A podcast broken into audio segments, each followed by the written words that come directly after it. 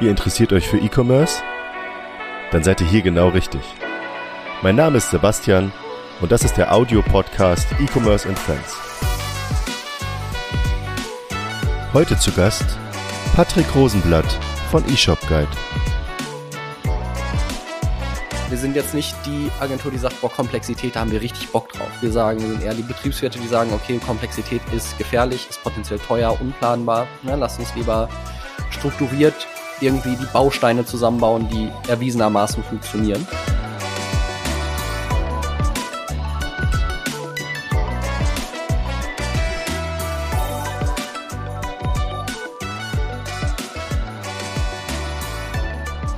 Hallo und herzlich willkommen zu einer neuen Episode von E-Commerce and Friends.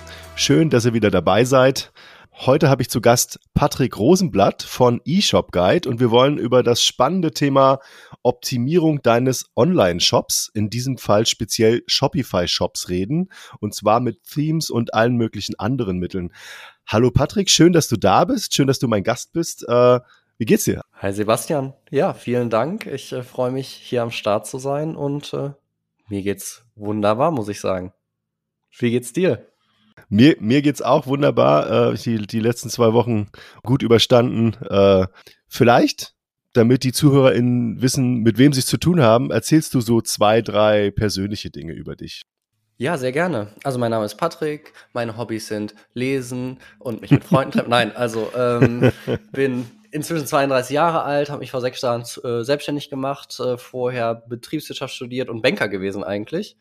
Aber ähm, ich dachte, damit wird man reich. Äh, nee, hat aber nicht, hat aber nicht geklappt, war irgendwie nicht so eine geile Phase und ähm, vier Stunden Woche von Tim Ferriss gelesen, so richtig klischeehaft. Äh, versucht einen eigenen Online-Shop aufzumachen, hat nicht geklappt. So, so Shopify gefunden und ähm, super spannend, dieses ganze Vier-Stunden-Ding oder beziehungsweise Pareto-Prinzip. Ja, 80-20 ist eine prägende, prägende Sache in meinem Leben.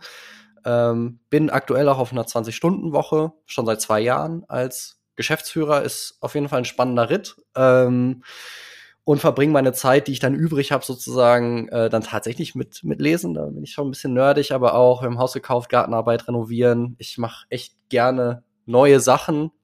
Und sobald ich die Oberfläche einmal angekratzt habe, wird mir dann langweilig, immer ich was Neues. Aber das ist so, so, so auch, auch relativ klischeehaft wahrscheinlich. Aber es, es klingt trotzdem, auch wenn du sozusagen von diesem sehr bürgerlichen Banker sein in eine ver vermutlich Selbstfindungsphase gelaufen bist und überlegt hast, okay, das passt jetzt irgendwie nicht mehr so richtig. Ähm, und, und, und eher so freigeistig mit einer Agentur unterwegs bist, beziehungsweise zwischendurch selbstständig. Äh, äh, Online-Shop habe ich verstanden. Was war das für ein Online-Shop? Was, was, was habt ihr versucht zu verkaufen oder was war euer Produkt? Ein Freund von mir, mit dem ich dann auch äh, eShop Guide gegründet habe, ähm, der hatte eine Bekannte auf Mauritius, die hat so Franzö französische äh, Lingerie gemacht, also Frauenunterwäsche. Ah. Ähm, ah, su ja, okay. Super schön, also die braucht einen europäischen Distributor, äh, war klasse, aber zwei oder drei Jungs, die sowas versuchen zu verkaufen, das passt halt gar nicht und hat entsprechend wenig, wenig geklappt. Okay, verstehe. Aber es war ein Versuch und man hat daraus gelernt. Abs äh, in dem Fall, absolut. ihr habt daraus gelernt, genau. Nee, aber worauf ich eigentlich kommen wollte, das war jetzt ein kurzer Ausflug, aber spannend, ne? Drei Jungs, die Frauenunterwäsche mm. verkaufen. Okay. Ähm, äh, du warst sozusagen dann zwischendurch wie sie eher so freigeistig unterwegs und im Grunde klingt's jetzt mit Hauskaufen und Gartenarbeit und Lesen und so und Kinder hm. hast du ja auch, denke ich, äh, klingt's ja doch wieder bürgerlich. Äh. Auf jeden Fall. Ähm, ja, dieses, diese, diese Mischung aus, aus bürgerlich und, und freigeistig, ne, ich, ich finde, ähm, man macht halt das, worauf man Bock hat. Und je älter man wird, desto mehr zieht es einen doch dann an, an die Sachen, wo man sich früher gedacht hat, die Nase gerümpft hat, gesagt, so, so durchschnittlich werde ich nie. Ähm, aber irgendwie im eigenen Style, ja. Also das ist, das ist, äh, ne, man muss sein Haus ja nicht so renovieren, wie, wie, wie alle sagen. Ne? Man muss sein Kind nicht so erziehen, wie alle sagen, man muss nicht die Bücher lesen, die alle, die alle lesen. Ähm, und das ist eigentlich eine, eine coole Mischung, dieses freiheitlich emanzipierte. Ähm, das finde ich für mich persönlich wichtig, für meine Freunde, Familie wichtig, für die Leute, mit, mit denen ich arbeite. Da bin ich auf jeden Fall sehr ähm, meinungsstark unterwegs, sage ich mal so. Das ist ein guter Punkt, ähm, weil ich würde sagen, wir haben jetzt so ein bisschen was Persönliches zu dir gehört. Ähm, wir schließen das ab mit einem kleinen Warm-up. Ähm, Warm-up immer so eine This or That Fragen, also dies oder das. Äh, nicht viel drüber nachdenken, sondern wirklich das, was dir als erstes in den Sinn kommt, einfach antworten. Und äh, genau, Los geht's. Das Warm-up. Grönemeyer oder Westernhagen? Als Bochumer muss ich Grönemeyer sagen. Optimist oder Realist? Optimist. Auto oder Fahrrad? Als Ruhrgebietler Auto. Organisiert oder chaotisch? Eigenwahrnehmung organisiert, Fremdwahrnehmung chaotisch. Das ist eine sehr diplomatische Antwort. Äh, Jeans oder Jogger? Jogger. Und die letzte und wichtigste Frage eigentlich immer, Zeit oder Geld? Zeit. Bis jetzt hat auch keiner Geld geantwortet. Muss man echt dazu sagen. Bis jetzt nicht. Vielen Dank. Gerne, gerne. Ich muss das direkt einmal ganz kurz kaffern. Zeit. Du brauchst halt einfach nur so viel Geld, wie du in der Zeit, die du hast, auch ausgeben kannst. Na, also ohne jetzt, so ist es, so ohne Luxus. Und das kommt, also das ist eine sehr privilegierte Aussage, aber das kommt irgendwie gefühlt schneller, als man denkt, äh, weil so ein Kind äh, kann man viel Zeit mit verbringen, da braucht man nicht viel Shishi oder ein Haus oder was auch immer.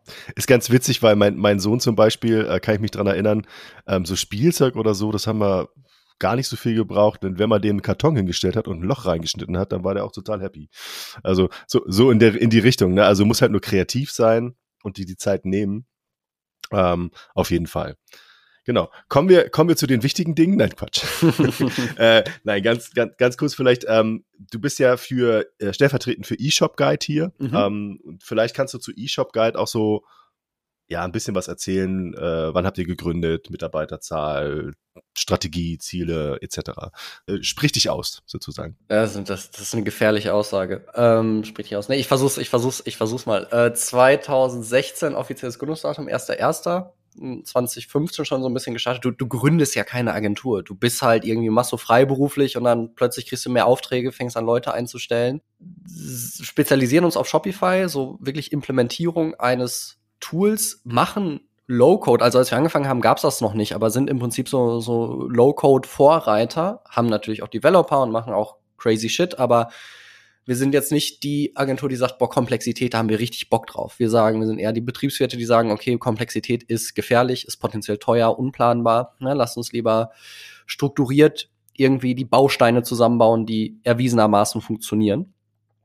Ähm, das hat, also das erlaubt uns, eine Sache zu erreichen, die, glaube ich, untypisch ist irgendwie im Dienstleistungsbusiness, nämlich, dass du Sachen in Time und in Budget machst. Also als wir angefangen haben, als wir gecheckt haben, dass das überhaupt nicht normal ist, also ein bisschen wie im, wie im Handwerk, ähm, dass ich, war mein Betriebswirtschaftsherz hat so richtig geblutet. Ähm, und da sind wir sehr, deswegen sind wir sehr auch wieder meinungsstark, ne? machen sehr viel Erwartungsmanagement bei unseren Kunden und im Zweifel brechen wir dann auch ein Projekt ab, aber äh, ganz oft klappt es dann auch. Ne?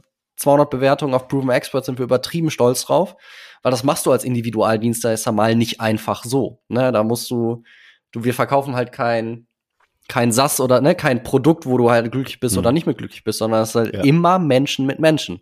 Sehr ähm, subjektiv, genau. Ja, und ja, das ist uns da wichtig, deswegen denken wir auch viel darüber nach, wie wir arbeiten, nicht nur was wir arbeiten, ne? also Vertrauen, Verbindlichkeit. Das sind so wichtige Sachen, selbst wenn man wenn ein Kunde bei uns nur in Anführungszeichen 2.000, 3.000, 4.000 Euro ausgibt, das ist für die Person viel Geld. Für uns ne, ist das vielleicht was Kleines, aber trotzdem, ne, da, da, steckt ja ganz viel Emotionen drin auf der anderen Seite. Und daraus was Vernünftiges zu machen, äh, Ziele zu erreichen, zu beraten, nicht einfach nur Ausführer zu sein, sondern auch zu verstehen, wo möchte der Mensch hin und da Tipps zu geben, das ist uns ganz wichtig. Und darüber sind wir auf jetzt knapp 40 Leute gewachsen. In Bochum, Berlin sind wir verteilt ähm, haben auch eine kleine Apps-Sparte, also nicht nur eine Dienstleistungssparte, sondern bieten auch Shopify-Apps an, was auch ein ganz, ich sag mal, lukratives Zubrot ist, ist eine Untertreibung, also das ist inzwischen echt eine coole, eine coole Sache. Ähm, und darüber so die, die beiden Sparten querfinanzieren sich so ein bisschen, wo man, man, wodurch man auch mit einer gewissen Narrenfreiheit in die eine oder andere Richtung irgendwie äh, gehen kann. Und ja, werden jetzt so langsam erwachsen, so von diesem ganzen New Work und äh, Friede, Freude, Eierkuchen, also nicht Friede, Freude, Eierkuchen, das ist weiterhin, aber so von dem, ähm, ja, wir machen jetzt einfach mal, äh, ist schon die Verbindlichkeit größer geworden, aber wir wollen nicht verlieren, diesen ganzen Gedanken, ne, Überstunden gibt's nicht, Wochenendschichten gibt's nicht, aber unsere Kunden haben trotzdem Ansprüche, die immer größer werden, der Markt wird reifer, wir werden reifer ähm, und sich das da so alles zu erhalten, ne, in der Marathongeschwindigkeit der Arbeitswelt und nicht der Sprintgeschwindigkeit, weil man ja jetzt Mitte 13, nicht mehr Mitte 20 ist, ähm, ist eine spannende Challenge und äh, die Technologie erweitert sich natürlich auch. Ich meine, mit Bilby macht ihr, glaube ich, ähnliche Sachen durch. Ne? Das ist auch so ein bisschen von einem handgestrickten Tool hin zu einem krass professionellen SAS, ja. Äh, das ist, ist, eine, ist eine Reise. Ist auf jeden Fall eine Reise, genau, die jetzt auch schon ein paar Jahre geht, genau wie bei euch. Ähm, ich habe ich hab gelesen irgendwo bei euch, ihr habt 98 Prozent zufriedene Kunden oder Pro äh, zu, zufriedene Kunden, die Projekte mit euch gemacht haben. Ähm, das ist ulkig, weil ich sehe öfter mal diese Zahl 98. Es gibt immer diese zwei Prozent, wo es kacke läuft. Kann es sein? Ja, ja, also absolut. Und das ist auch, also das ist vielleicht die krasseste Sache, die ich gelernt habe, ähm, unangenehmen Gesprächen nicht aus dem Weg zu gehen.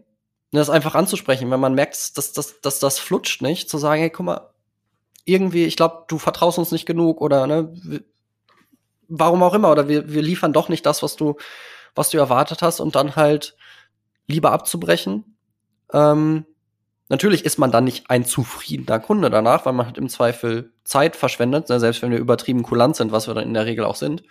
Aber ich würde behaupten, auch aus den zwei Prozent, was sich jetzt nicht nur, also ne, was, was dann schon dann auch ein paar sind, jedem könnte ich auf der Straße oder bei einem Event begegnen und wir könnten uns die Hand schütteln, uns, uns äh, nett finden. Ähm, das ist, ist, ein, ist ein wichtiger Skill ähm, und eine ganz gute Hitrate, glaube ich, wenn man, wenn man wirklich, wie gesagt, eine Individualdienstleistung anbietet, wo Menschen mit Menschen arbeiten und Menschen können ganz schön unterschiedlich sein. Das ist, das ist genau das Thema. Ich habe letztens, ähm, um, um das nochmal ganz kurz aufzugreifen, das war, glaube ich, eher so Clickbaiting, ja, aber ich fand es ganz spannend, weil da ging es darum, welche Berufe vermutlich auf Basis der jetzigen, des jetzigen Wissensstands, ähm, auch, auch, auch auf Basis dessen, dass sich ja ähm, Artificial Intelligence etc. weiterentwickelt, ähm, irgendwann mal nicht mehr erforderlich sein werden.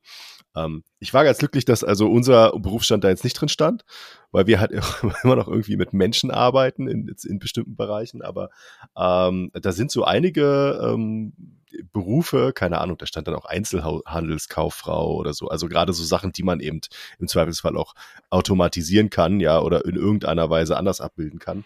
Ähm, es ist ja jetzt nicht erst seit gestern so, dass es so äh, Self-Service-Kassen und sowas alles gibt. Aber es, da sind halt auch schon einige Dinge, die da wegfallen. Und jetzt die Frage, das passt jetzt vielleicht nicht ganz zusammen, aber du sagtest ja selber, dieser, dieser Druck, den man hat, dann habt ihr ja auch ein Arbeitszeitmodell, was sich dem unterordnet oder was mhm. sich dem eigentlich überordnen soll, sich aber dem mhm. trotzdem irgendwie unterordnet. Ähm, und ihr macht ja auch äh, Themes oder App-Entwicklung für mhm. Shopify. Habt ihr mal drüber nachgedacht, dann zu sagen, okay, nee, wir machen keine Individualprojekte mehr, wir machen nur noch diese Apps, weil ist ja, ist ja eigentlich entspannter, äh, man kann das besser delivern, man hat nicht diesen, diesen Projektdruck, man hat keine individuellen Geschichten, man muss sich nicht da irgendwie verbiegen, wenn man das dann machen müsste, theoretisch. Ja, ähm, da sind so zwei Sachen spielen da rein. Erstens, das Gras ist immer grüner äh, auf der anderen Seite. okay. Und das andere ist, die Größe, die wir jetzt haben, hätten wir mit einem Produkt nicht unbedingt erreicht. Also vielleicht anders angedacht. Der Unterschied zwischen Dienstleistung und Produkt ist, Produkt, du investierst, du butterst rein und wenn und irgendwann klappt's dann halt ja, und du kannst vielleicht auch einen Exit machen und so, alles cool. Dienstleistung, du verdienst halt immer sofort Geld.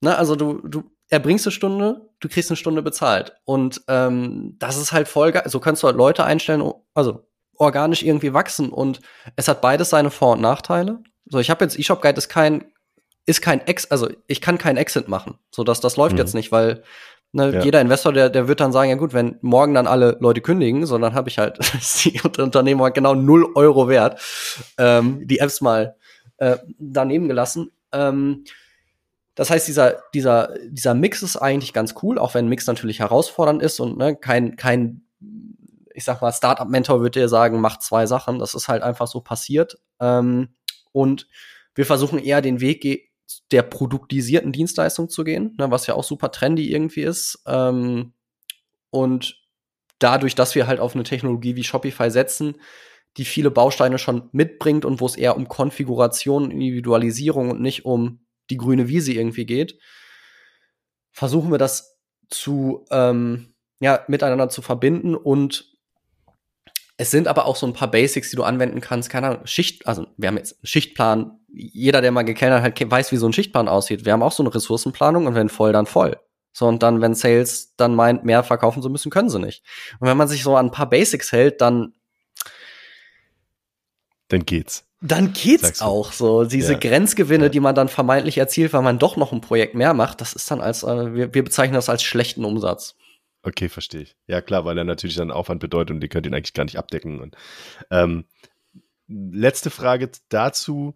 Wie ist der Markt bei dieser, bei diesen Agenturen, die sich jetzt so um ein spezielles Produkt drehen, wie Shopify zum Beispiel?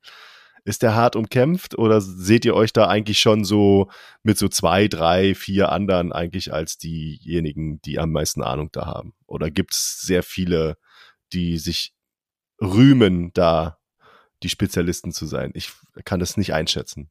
Das ist, das ist ganz interessant. Als wir angefangen haben, gab es halt wirklich, gab es so zwei andere, aber die haben das, ich sag mal, auch jetzt nicht so super professionell aufgezogen. Ähm, ja, Freiberufler mal abgesehen, aber Agenturen vor, vor fünf, sechs Jahren. Das heißt, es war relativ einfach, sich da eine sehr gute Marktposition zu erarbeiten.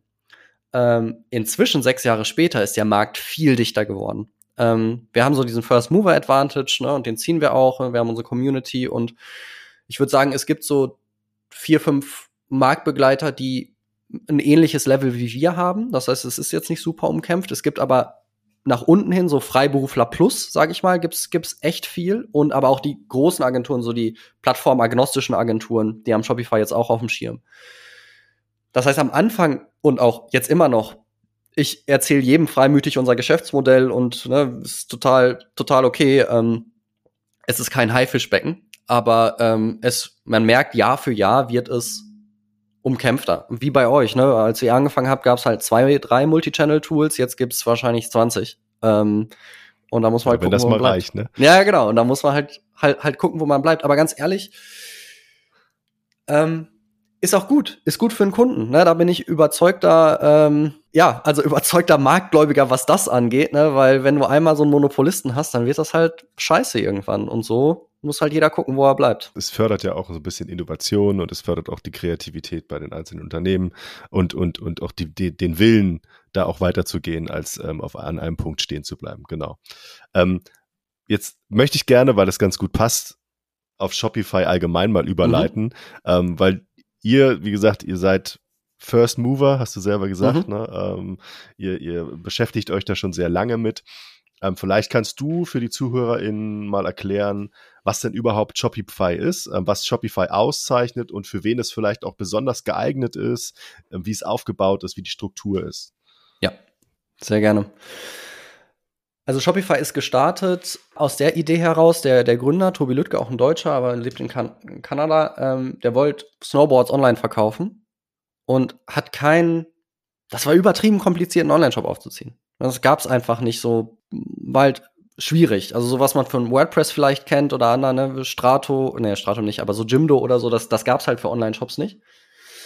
Ähm, und dann gesagt, okay, das mache ich. Und Shopify ist im Endeffekt eine Möglichkeit, wie du als Nicht-Techie, ne, als Vertriebler, als Kreativer, als Designerin ähm, möglichst einfach einen Shop auf die Beine stellen kannst. Mit ein bisschen clicky bunti, wenn man das jetzt mal doof sagen möchte. Und daraus ist aber was erwachsen. Also es ist halt einfach nicht nur ein Online-Shop, könnte man ja jetzt sagen, okay, das ist eine Webseite, wo man halt auch am Ende was bezahlen kann als Besucher. Ähm, aber der Clou an, am Onlinehandel sind ja auch die Prozesse dahinter. Das heißt, wenn eine Bestellung, also du, du, musst das Geld annehmen irgendwie über einen Zahlungsdienstleister, das muss auf deinem Konto landen, du musst eine Rechnung erstellen, die verschicken, du, das muss an ein Lager gehen, du musst einen Paketschein erstellen. Na, dann geht's weiter, du hast, willst ein CRM dahinter haben, also willst du, welcher Kunde hat wie viel, wann bestellt, welche Produkte gehen gut, wann ist mein Lager leer, wann sollte ich nachbestellen. Also es wird unendlich komplex. Handel im Endeffekt ist potenziell unendlich komplex.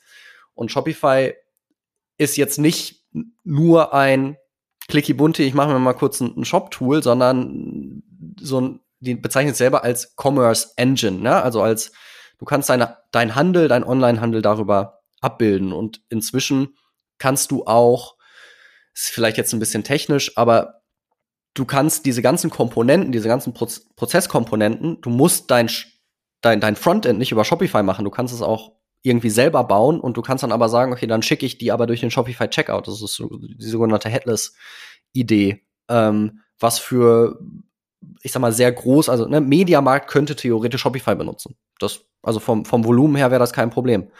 Ähm, und das machen auch viele, viele große inzwischen. Um, um deine Frage zu beantworten, für, für wen ist es am ehesten was? Also Shopify würde jetzt natürlich in dem Sinne sagen, theoretisch für alle, weil wir haben ja diese ganze Bandbreite, die wir anbieten.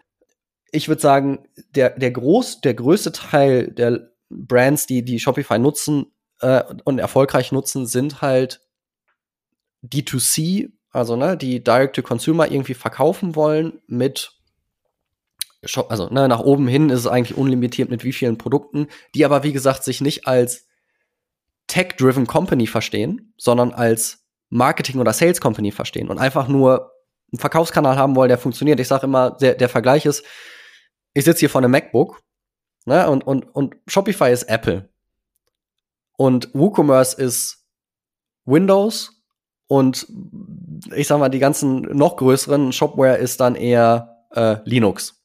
Ähm, und da weiß schon jeder, was er, worauf er Bock hat. Es gibt ganz viele Leute, die sagen, ja klar, ich, also ich habe ich hab einen Linux-Server zu Hause stehen, weil ich mag halt fummeln. Ich mag nicht fummeln, ich bin Betriebswirt, ich mag aufklappen, arbeiten. Ähm, und nicht basteln. So, also basteln mache ich als Hobby, aber in meiner Profession möchte ich, dass die Sachen einfach funktionieren. Und das ist die Idee auch hinter Shopify. Na, an Black Friday, du musst dir keine Gedanken darüber machen, ob, ob der Server zusammenbricht. Das, das, das flutscht einfach alles. Und so kannst du, ich sag mal, wenn jetzt Tante Gisela mit ihrem Wollladen außer Bochumer Innenstadt einen Online-Shop braucht, dann ist Shopify da schon irgendwie die, die, die nächstbeste Lösung, ähm, weil es theoretisch immer den, der nächste blaue Button, den du siehst auf dem Screen, den musst du theoretisch klicken. Wir bringen das den Leuten auch so ein bisschen bei, aber du kannst nach oben hin, also wenn Oma Gisela irgendwann Wolltycoon ist und 100 Millionen Euro Umsatz online macht mit, ne, auch über Amazon und alles andere, kannst, machst du das auch über Shopify. Ähm, also nach oben hin bist du da, bist du da unbegrenzt. Ähm, das ist so die Grundidee. Die sprichwörtliche Skalierbarkeit. Okay. Ähm, äh, passt für mich, habe ich verstanden. Ähm, auf der anderen Seite hast du ja am Anfang gesagt, okay, es ist ja eigentlich für denjenigen, der, so eine Mischung, ne? Für denjenigen, der sich einfach ja. modular, würde ich es jetzt mal nennen, einen Online-Shop zusammenbauen will, auf seine Bedürfnisse zugeschnitten. Äh, und trotzdem gibt es dafür Agenturen. Haha. Woran liegt das? Ja, das ist, ich, ich liebe diesen Gedanken. Ähm, da nehme ich immer die Sixpack-Metapher. Ähm, also, Sixpack ist intellektuell ein gelöstes Problem. Je, also, ne, du musst halt trainieren und dich gut ernähren. Easy. Warum gibt's Freeletics? Warum gibt's hm. Personal Trainers? Warum gibt's Peloton? Warum gibt's das alles? Also auch, auch so Peloton, ne? Das kann, da kannst du ja ein Abo holen für die Videos. Das gibt doch alles auf YouTube. Warum gibt's das? Am Convenience. E Convenience, Effizienz. Also gerade wenn du ein bestehendes Business hast, fehlt's dir in der Regel an Zeit. Geld hast du, aber es fehlt dir an Zeit. Ähm, das heißt, du brauchst einfach jemanden, der dir das aufsetzt. Oder du sagst, okay, klar kann ich mich da auch selber einarbeiten. Auch in das einfachste System kann man sich selber einarbeiten. Aber wenn du jemanden hast, ne, also Skifahren kannst du selber mhm. lernen nimmst am Anfang drei Stunden ne, mit einem Lehrer oder auch 30 Stunden, bist du auf jeden Fall viel schneller ein guter Skifahrer oder gute Skifahrerin als wenn nicht, oder auf jeden Fall mit viel weniger blauen Flecken, sagen wir mal so. Und das ist auch die Idee hinter den Agenturen und nach oben hin, also sagen wir, du bist jetzt, du machst halt deine 10 Millionen schon Jahresumsatz auf Magento und du willst es zu Shopify umziehen. Dann hast du natürlich Prozesse in place, dass das ist dann nicht einfach nur, du nimmst halt drei Bausteine und stöpselst sie übereinander. Also, das ist natürlich hm. die, die Marketing-Story, die dahinter steckt, aber in der Realität liegt der Teufel natürlich im Detail und dann ist halt geil, wenn jemanden hast, der das schon ein paar Mal gemacht hat und dafür sorgt, dass du nach dem Umzug auch die 10 Millionen weiter verdienst und dich dann auf dem Weg zu den 20, 30, 40, was auch immer dein Ziel ist, irgendwie begeben kannst. Ja, guter Punkt, auf jeden Fall. Ähm, ich habe, ich habe, also klar, man weiß halt, wie so bei so klassischen äh, Werbeagenturen weiß man halt, wofür die da sind. Ne? Ähm, das ist das halt einfach eine Sache, die der Kunde einfach auch mit seinem eigenen Team nicht abdecken kann. Auch so eine Kampagnenplanung und so. Ähm, bei, bei Shopify und Jimdo und, und ePages und wie sie nicht alle heißen, habe ich mir halt immer gefragt, okay, eigentlich sollte es doch so einfach bedienbar sein, dass es jeder selber irgendwie hinkriegt. Aber klar, dieses Thema ähm, erstmal überhaupt den, den Weg dahin zu finden oder diese speziellen Fälle. Es gibt eine Migration, es gibt irgendwelche ähm, ja, Änderungen, die man nicht einfach so ähm, on the run irgendwie im, im Tagesgeschäft auch mit umsetzen kann. Äh, das ist natürlich logisch, klar. Da macht es natürlich Sinn, dann auch eine Agentur oder sich einen, einen Berater oder jemanden, der eben Ahnung davon hat, dazu zu holen. Ähm, guter Punkt. Äh, zur Überleitung zu Online Store 2.0. Es gibt so ein paar ähm, Neuerungen äh, im Shopify-Kosmos, ähm, über die wir auch mal reden wollten. Und ähm, da geht es unter anderem um Personalisierung, so ähm, erweiterte Funktionen, ähm, Schnelligkeit wahrscheinlich, also Geschwindigkeit auch wahrscheinlich. Ähm, vielleicht können wir die einzelnen Punkte auch mal anschauen, ähm, weil das, das wären ja sozusagen auch Dinge, die ihr als Berater oder als Agentur dann eben auch dem Kunden nahe bringt und sagt, hey, da musst du gucken, da ihr, ihr seid auch sehr aktiv, habt auch einen eigenen Blog und schreibt da viel drüber. Ähm, mhm. Genau, vielleicht können wir da auch mal raufschauen. Genau. Wie, wie sieht es aus mit dem Punkt Personalisierung? Was hat sich da verändert bei Shopify mit äh, 2.0? Ja, grob kann man das aufteilen. Ne? So ein Online-Shop oder eine Webseite besteht aus dem, was du siehst und dem, was im Hintergrund passiert. Und manchmal hängen diese beiden Sachen äh, zusammen. Also das Produkt, was du siehst, das ist ja im Hintergrund irgendwo angelegt. Und ähm, das, was du siehst, wird sozusagen über ein Template oder ein Theme dargestellt. Und wenn man coden kann, kann man alles, was man sehen kann, auch verändern. Äh, wenn man nicht coden kann, ist man darauf angewiesen, dass man ähm, ja einen Editor hat irgendwie, wo man mhm. durch Klicken und Draggen und Droppen Sachen verändern kann, hinzufügen kann. Ähm, und das war lange, muss man fairerweise sagen, eine Schwäche von Shopify, weil der Editor von Shopify nicht so mächtig war du konntest deine Startseite irgendwie cool machen, du kannst deine Produktseite cool machen, ähm, ja, und so, zwei, drei andere Sachen, aber ein, ein moderner Shop lebt ja nicht nur von, von diesen zwei Pages, sondern du hast eine coole Über uns Page, du hast einen vernünftigen Blog, du hast äh, Kollektionsübersichten, die gut sind, du hast Kampagnen-Pages und, und, und, und, und. Und da war Shopify, das war ein bisschen kompliziert und ähm, durch Online Store 2.0 ist dieser Editor hundertmal mächtiger geworden. Und jetzt kannst du wirklich Low-Code, ja, also ohne in den Code zu müssen, unglaublich mächtige Shops bauen, sage ich mal, wo wirklich alles drin ist, ähm, was du brauchst, um ja deine 100 Millionen zu machen, ohne dass da jemals ein Entwickler dran saß. In dem Zuge Geschwindigkeit ist besser geworden und ähm, die Apps, diese zweite Komponente, die halt die er Prozesse erweitern, zum Beispiel sagen wir, du möchtest ein Loyalty-Programm anbieten. Dann kannst du natürlich hingehen und ein Loyalty-Programm dir programmieren lassen. Das ist natürlich total anstrengend. Kannst aber auch in App Store gehen von Shopify und sagen, ähm, ja, ich möchte dir gerne ein Loyalty, ne, suchst ein Loyalty-Programm, findest 20 Apps. Na, da kommen wieder, wofür brauchst du eine Agentur, ne, die sagt dir, welche die beste für deine Zwecke ist. Die kannst du einbinden, aber so ein Loyalty-Programm, das lebt ja auch davon, dass es zum richtigen Zeitpunkt das richtige Pop-up am richtigen Punkt kommt mit den richtigen Texten und den richtigen Bildern, dass du dich halt auch aktiviert fühlst. Das heißt, das hat auch wieder eine Frontend-Komponente und das alles miteinander zu, äh, ruhrgebietstechnisch gesprochen, zu verwursten, ist wichtig. Und äh, die Flexibilität hast du jetzt auch ohne Entwickler. Kommt euch als Agentur wahrscheinlich auch entgegen, weil ihr sagt, okay, hier muss keiner rumcoden, sondern kann das dann dahinter. Mit unserem Geschäftsmodell ja. Die durchschnittliche Agentur, die eigentlich sehr gutes Geld mit möglichst komplexen Sachen verdient, also Coding, hm die, die kotzt. Die kotzt und die, ähm, ohne böswillig zu sein, aber die sagen natürlich, ach, das mit den Themes und den Bausteinen, nee, das ist alles nicht flexibel genug hier für die letzten zwei Prozent, da müssen wir auf jeden Fall irgendwie händisch ran und da zahlst du plötzlich 50.000 Euro für einen Store, wo du bei uns fünf zahlen würdest. Für die gleichen Funktionen. Klar, das sieht auf dem letzten Pixel ein bisschen anders aus und das ist ähnlich, also das hast du in anderen in anderen Bereichen halt auch. Früher musstest du halt einen Schrank beim Schreiner kaufen, das war teuer. Heute gehst du zu Ikea oder zu Poco, wenn's, wenn's, äh, und dann kostet der halt einen Huni und dann bist du, bist du durch damit. Und da kann jeder jetzt auf seiner Skala das finden, was, es, was okay, okay ist für ihn. Aber das ist dann diese, diese 50.000 Euro, äh, diese, diese zwei Stunden händisch, drei Stunden händisch, was auch immer da dazu kommt oder, oder zwei Tage. Äh, das sind die berühmte Knie-OP, die dann als Rentner noch aufgequatscht wird, äh, die du eigentlich vielleicht gar nicht brauchst. Ne?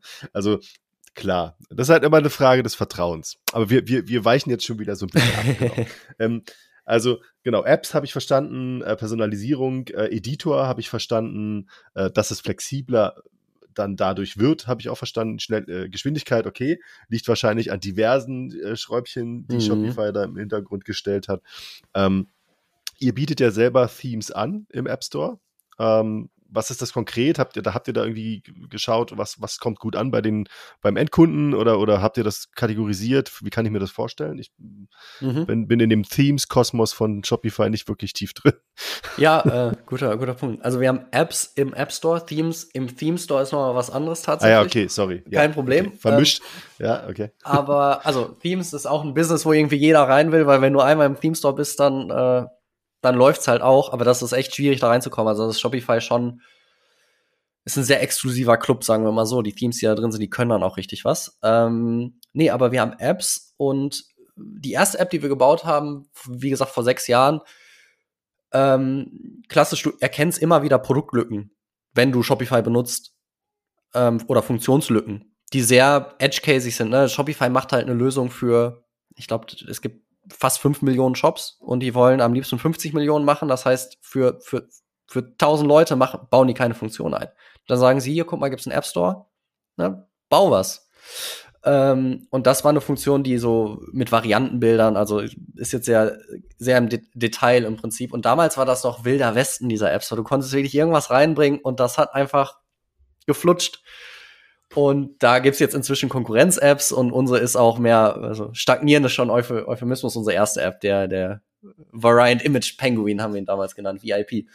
Ähm, aber unsere, ich sag mal, Cash Cows sind ähm, Integrations-Apps zu äh, Buchhaltungstools, also zu Safdesk und LexOffice, die äh, im Prinzip sagen, okay, wenn eine Order in Shopify aufgestellt wird, dann und du bist LexOffice-Nutzer, weil du darüber deine Buchhaltung machst, ähm, dann ähm, ne, wird das äh, synchronisiert und richtig verschickt und du kannst dein Logo irgendwie schön machen und so weiter. Im Detail ist das natürlich alles tausendmal komplizierter, weil Buchhaltung ist Edge Cases ohne Ende.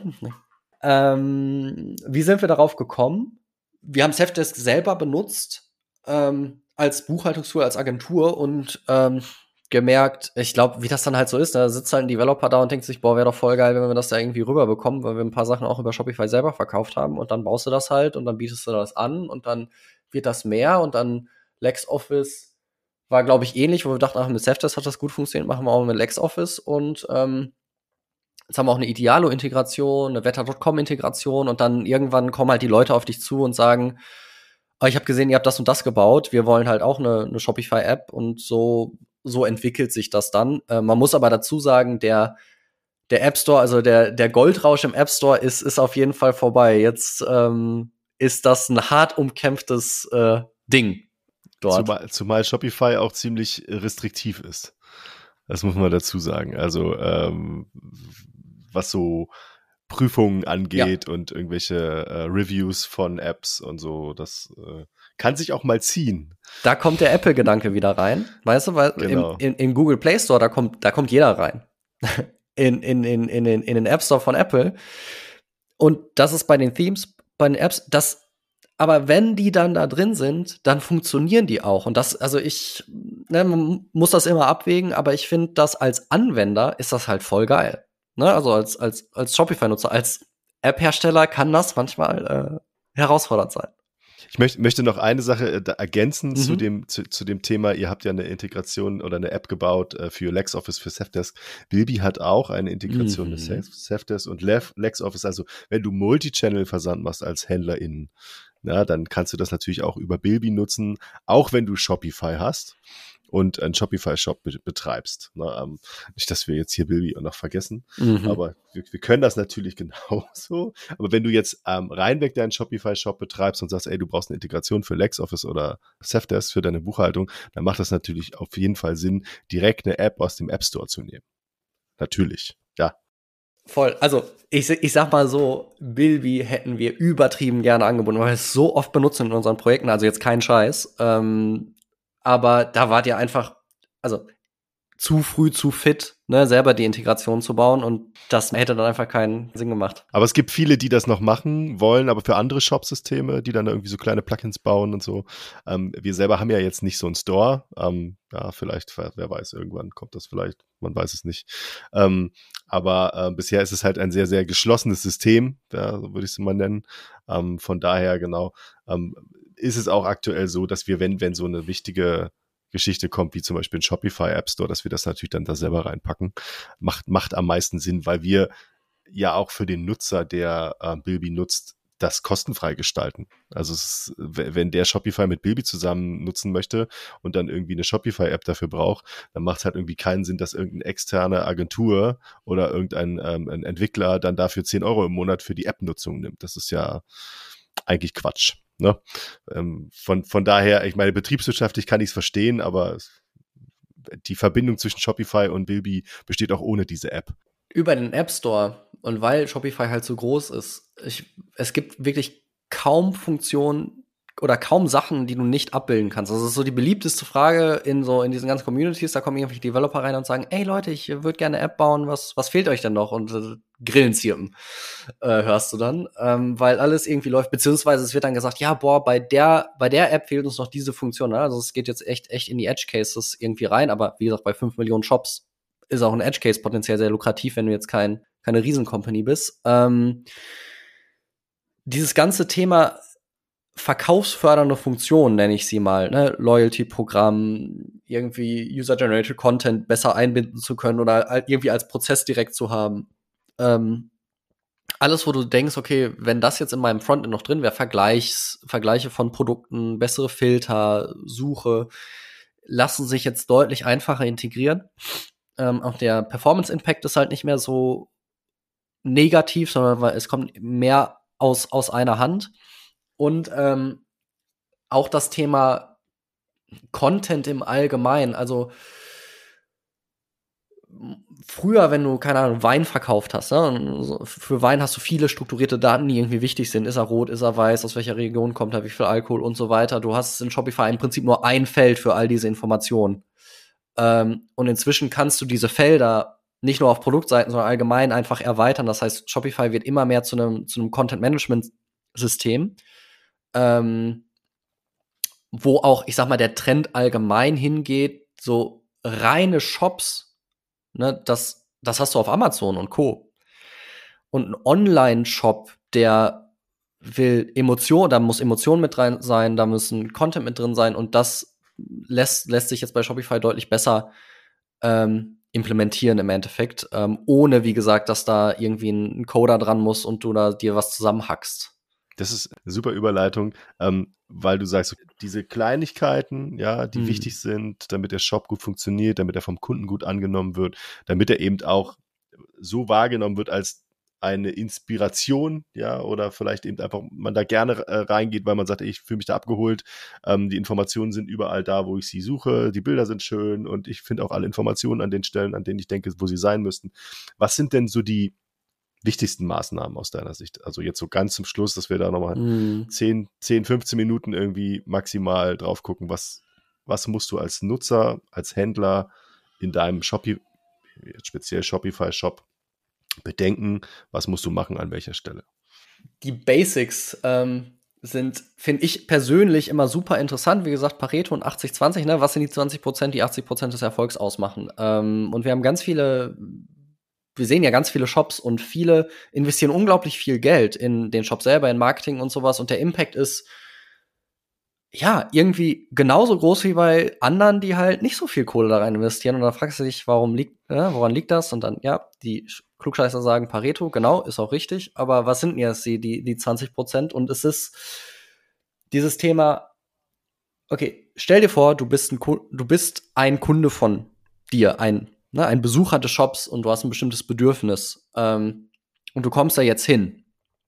Dann ist höchstwahrscheinlich also höchstwahrscheinlich Fragen. Viele Fragen. Ähm, du musst erstmal Vertrauen aufbauen. Du hast gestern auf Galileo gesehen, wie es plötzlich, wie es inzwischen ganz viele Fake-Shops gibt. Ja, das, da willst du ja nicht drauf reinfallen.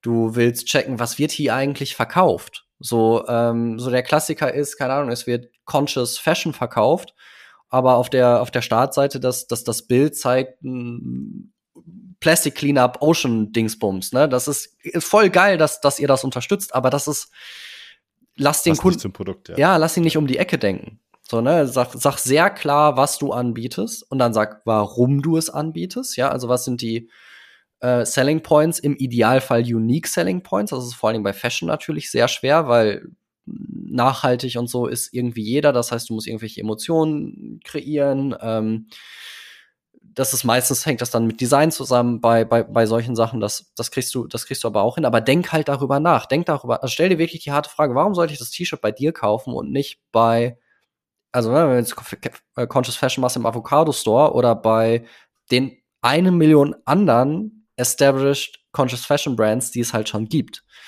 Ähm, weil selbst wenn du sagst, okay, ich mache einfach bessere Werbung als die oder ich arbeite mit Influencern, die anderen, die schon am Platz sind, die haben halt mehr Kohle als du. Also das, ne, das am Ende des Tages ist, ist Performance Marketing gewinnt der, der am meisten Kohle reinstecken kann. Das ist, ein, ist eine, ähm, eine Auktion. Und ähm, das heißt, du musst dafür sorgen, dass der Traffic, der ankommt, besser konvertiert als durchschnittlich der Traffic bei, bei den anderen. Ähm, das heißt, was gibt es bei dir? Warum sollte man es bei dir kaufen? Ähm, dann hat der Kunde gegebenenfalls Fragen zum Produkt, zu deiner Brand, zu was auch immer. Ich weiß, wir alle, nicht wir alle, aber viele haben so diese Idee, boah, wenn ich Online-Handel mache, dann muss ich ja gar nichts mit Leuten zu tun haben. Das kann ich irgendwie von Thailand, vom Strand aus machen. Easy peasy. Nee, Handel lebt von Austausch. Ähm, du musst kont gute Kontaktmöglichkeiten anbieten. Und nein, eine gute Kon das Kontaktformular wo einfach nur steht, kontaktieren Sie uns hier und so vier Felder sind, das ist keine gute Kontaktmöglichkeit, weil zumindest in Deutschland schreit das nach, füll das aus und krieg nie eine Antwort. ähm, das heißt, überleg dir, wer kommt, ne? Musst du irgendwie ein WhatsApp anbieten, musst du einen Chat anbieten, das ist alles easy. Du musst ja nicht sofort an antworten. Du kannst ja asynchron trotzdem handeln. Hab nur da Möglichkeiten. Hab vielleicht am besten biete eine Telefonnummer an, weil die, die eine drängende Frage haben, sind im Zweifel auch die, die als nächstes kaufen werden. Das heißt, wenn jemand dich kontaktiert, ist die Wahrscheinlichkeit, dass diese Person kauft, so viel höher. Ähm, sei dankbar um jeden Kontakt. Äh, jeder Kontakt ist nicht nur, hilft dir nicht nur verkaufen, sondern hilft dir, deine Kunden kennenzulernen. Marktforschung, es wird so viel Kohle für Marktforschung ausgegeben. Das ist, du, du kannst Marktforschung aktiv betreiben. Die Leute fragen dich was und du denkst dir, ja, aber das steht doch da. Denk dran, the user is always right. Und wenn du fünfmal die Frage gestellt bekommst, was sind eure Versandmöglichkeiten, nur weil du das da unten irgendwo im Futter die Versandinformationen verlinkt hast und da so ein DIN A4-Text in Schriftgröße 9 steht, wo irgendwie steht, wie die Versand, das ist keine verdauliche Info für äh, die, die Aufmerksamkeitseichhörnchen, die wir inzwischen alle sind irgendwie. Das muss ganz klar irgendwo stehen muss blinken. Ja, es muss, genau. es muss blinken. Die Verfügbarkeit muss blinken. Nein, also so schlimm ist es natürlich nicht, aber Klarheit, ne? Nur weil du denkst, es steht irgendwo. Im Zweifel sollte es am Produkt stehen. Ganz kurz äh, eingehakt, ähm, um das ein bisschen über, in, übereinander zu legen, mhm. weil wir wollen ja auch so ein bisschen über Themes reden und Apps mhm. reden, ähm, mit denen man das ja dann auch entsprechend mhm. umsetzen kann. Ähm, es gibt ja dann vermutlich gerade für, für so Kontaktmöglichkeiten auch entsprechende Integrationen, Apps, die ja. man äh, im App Store sich dann ziehen kann und sagt, keine Ahnung, eine WhatsApp-Integration oder eine, weiß ich nicht, was gibt's da alles? Ich, Facebook Messenger, Insta Messenger, äh, ne, du kannst einfach so, so ein Chat, wo anbieten in deinem Shop, wo du dir auch die, die Apps aufs Handy irgendwie holen kannst. Das, ähm, da musst du in den App Store gehen und kannst einfach nach Chat suchen. Super, super convenient, um es jetzt mal den Begriff nochmal zu verwenden, ne, auch für den Nutzer. Ähm, genau, so, sorry. Weiter nee, im Sex. Ich voll, wollte nur noch mal kurz nachhaken, weil. Ne? Voll wichtig. Und auch das Theme selber, ne, wenn du dir eins aussuchst in dem Theme Store, die sehen alle so geil aus. Du denkst dir, boah, genau so. Dann installierst du das bei dir, da sind keine Bilder drin, keine Texte drin und denkst, puh, wo soll ich jetzt hier anfangen? Ähm, fang an, es zu befüllen. Ne, gute Bilder, gute Texte sind wichtig. Ne, also gib dir da Mühe mit, investier da rein, investier am Anfang nicht in Developer investiere in Content. Ähm, und weil den Content, den brauchst du nicht nur im Shop, sondern auch in den Kam Kampagnen, in der Werbung natürlich. Und dann, je früher du bist in deiner Reise, desto mehr Kontaktaufnahmen oder ich sag mal, desto mehr in Anführungszeichen doofe Fragen wirst du bekommen.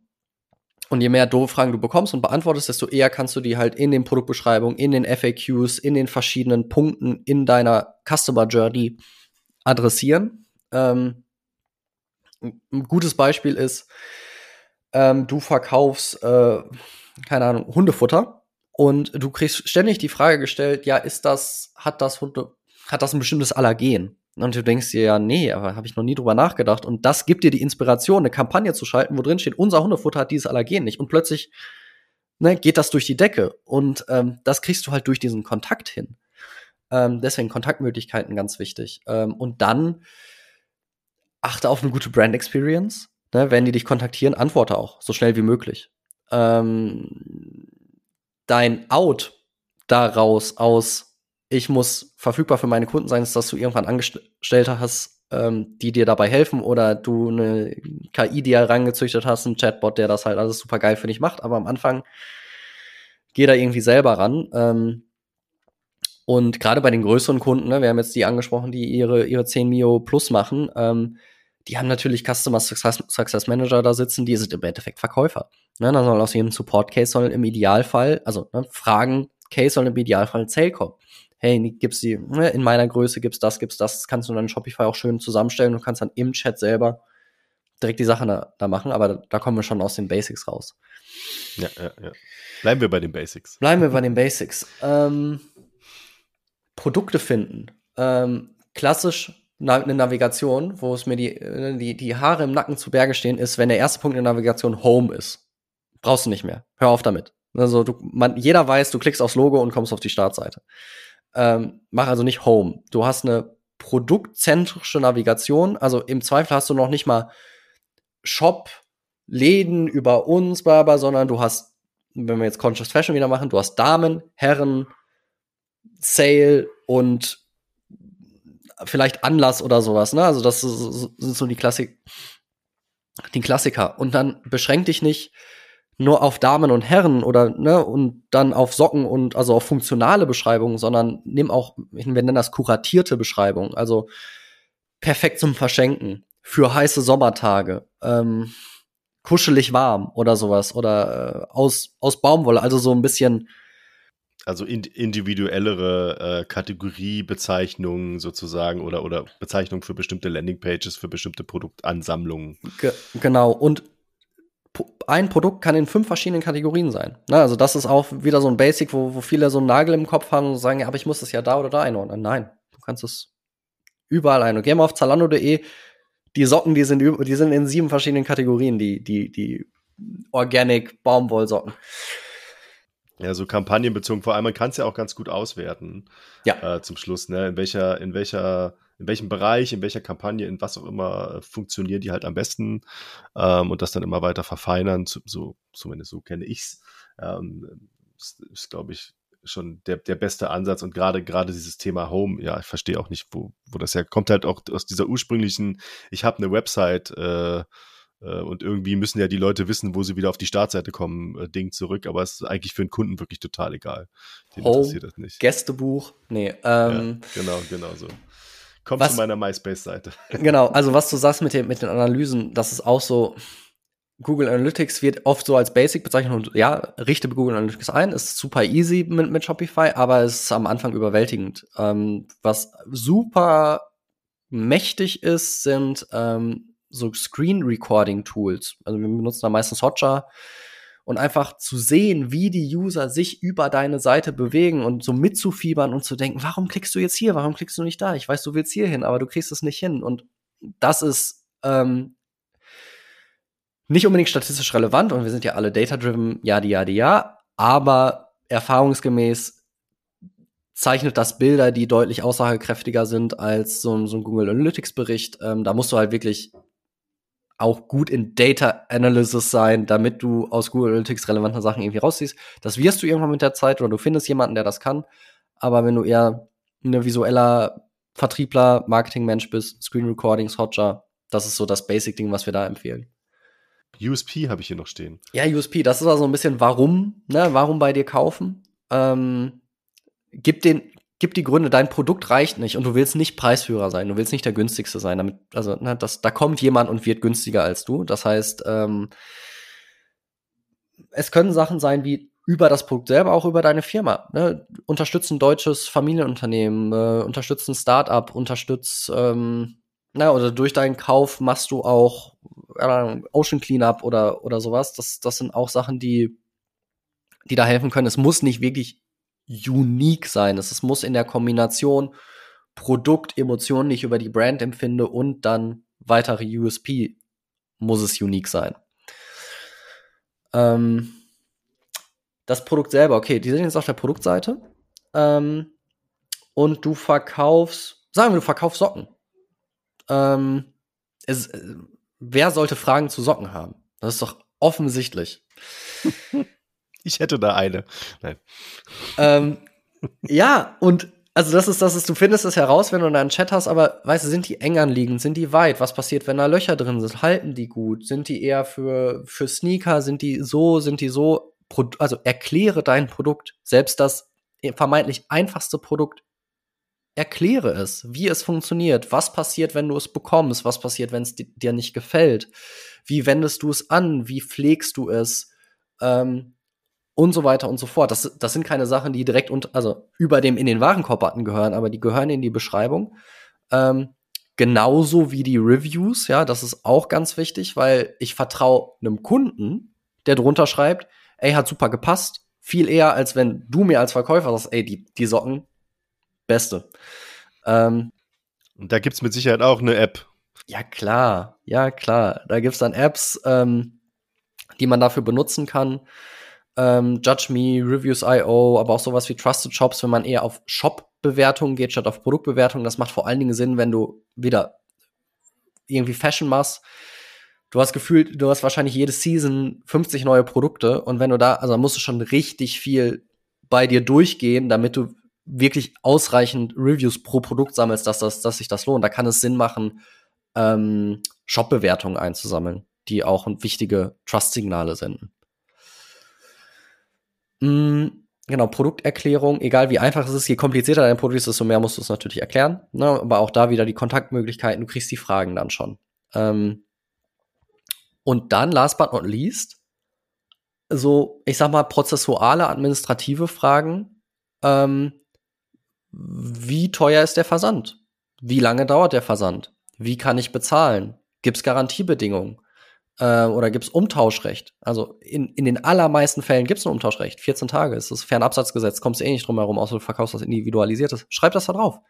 14 Tage ähm, No Question Asked Rückgabegarantie, wie auch immer du das, du das formulierst. Das ist psychologisch wichtig, dass du auch Selbstverständlichkeiten erwähnst. Ähm, auch wenn du, ähm, sagen wir, du verkaufst was, was es theoretisch auch auf Amazon gibt. So mein Haupt, mein persönlicher Hauptgrund auf Amazon zu, zu kaufen ist, weil es übermorgen da. Ähm, wenn du gutes Fulfillment hast, kriegst du das auch hin. Schreib's hin. Schreib's, schreib's drauf. Ähm, wenn du Geschenke, äh, wenn du Artikel verkaufst, die gerne als Geschenk verschenkt werden, biete Expressversand an und schreib auf die Produktseite, dass du Expressversand anbietest für die ganzen Leute wie mich, die es nicht pünktlich hinbekommen, Geschenke zu kaufen. Und das sind so, Sachen, weil die Versanddauer, die Versandkosten, die, die sind ja später im Checkout, werden die ja gesehen, aber später im Checkout, soweit muss die Person ja erstmal kommen. Wenn die ein Bedenken da auf der Produktseite schon hat, macht die sich die Mühe vielleicht gar nicht. Stelle ich, stell ich auch häufig fest in Shops, dass ich dann erstmal suche, kost, was kostet mich der Spaß eigentlich, wenn ich das versenden lasse.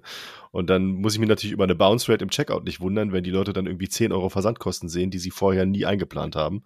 Wenn genau. das Produkt 10 Euro kostet, ähm, ist das noch schwieriger. Genau so ist es. Ähm, und diese ganzen Basics, über die wir gesprochen haben, ne, was gibt's, warum kaufen, wer bist du auch, ne, Nahbarkeit, gerade wenn wir über Abgrenzung gegenüber Amazon sprechen, die Leute, ne, Amazon, niemand muss Jeff Bezos reicher machen. Ich glaube, das ist, das ist Konsens.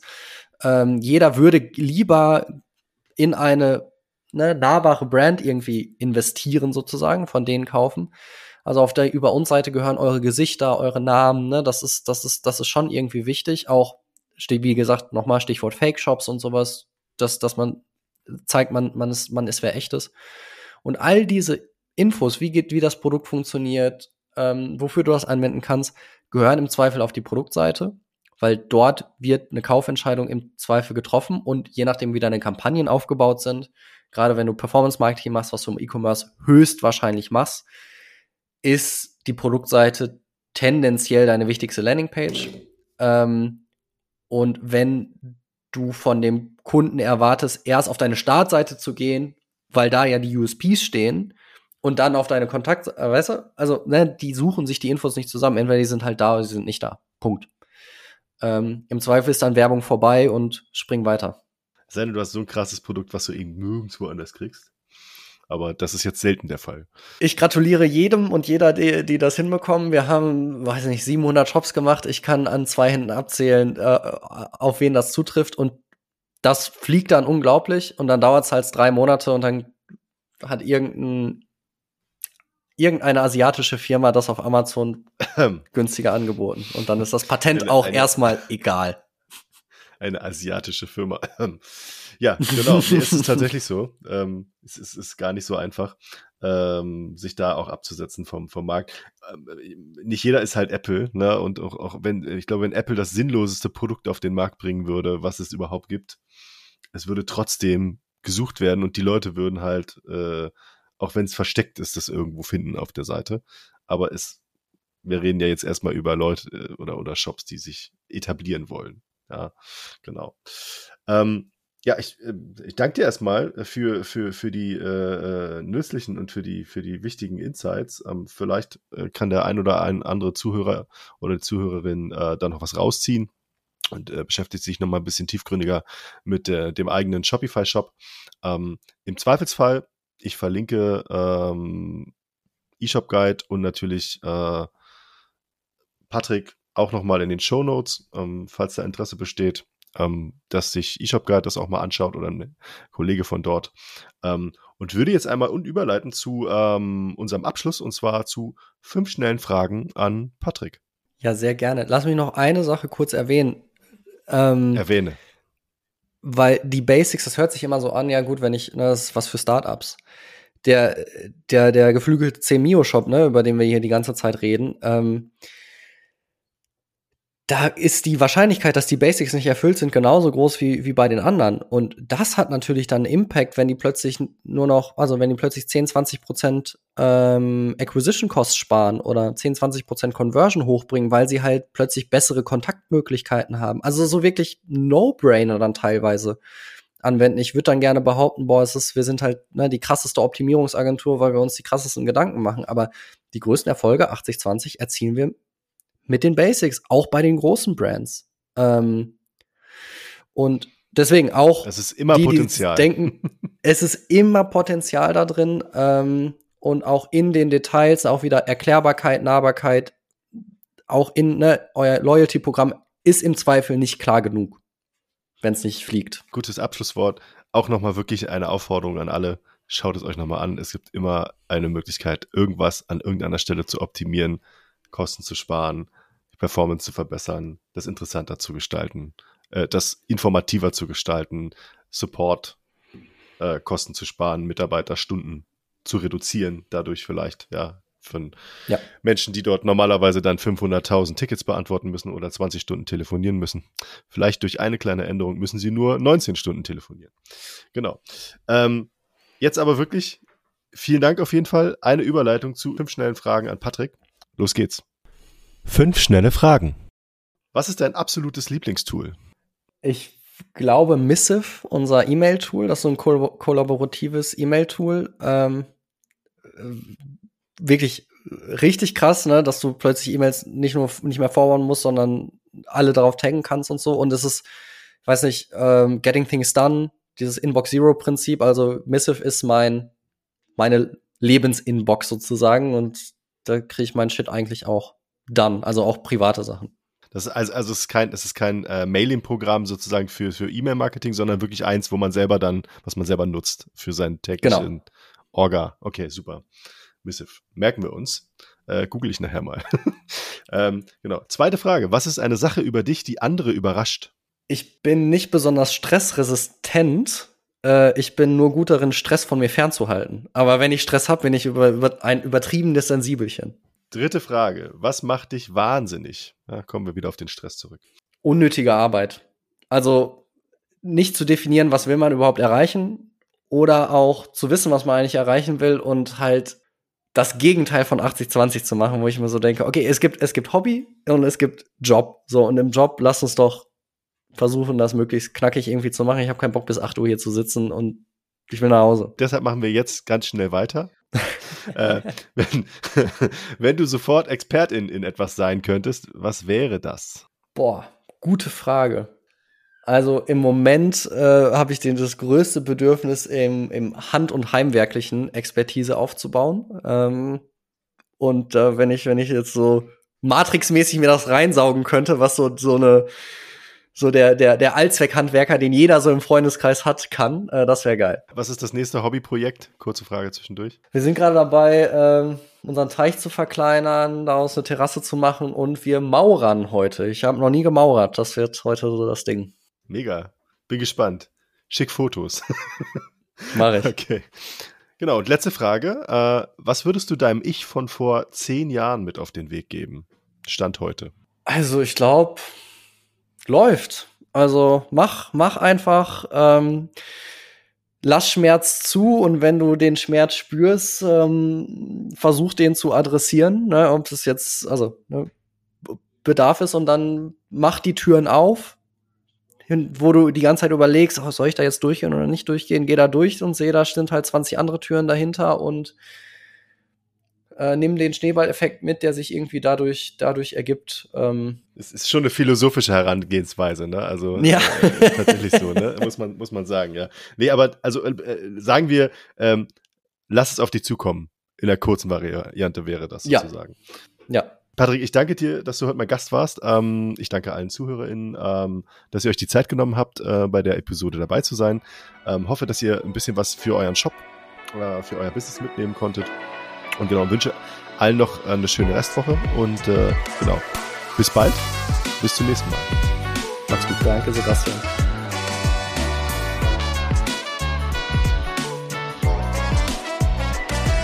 Dir hat diese Episode von E-Commerce and Friends besonders gut gefallen und du möchtest gerne weitere Episoden hören, dann lass uns gerne ein Abo da. E-Commerce and Friends ist eine Produktion der Bilby GmbH. Weitere Informationen zu Bilby und Bilby-Funktionen findest du auf bilby.io oder über unsere Social-Media-Kanäle auf Instagram, Facebook oder YouTube.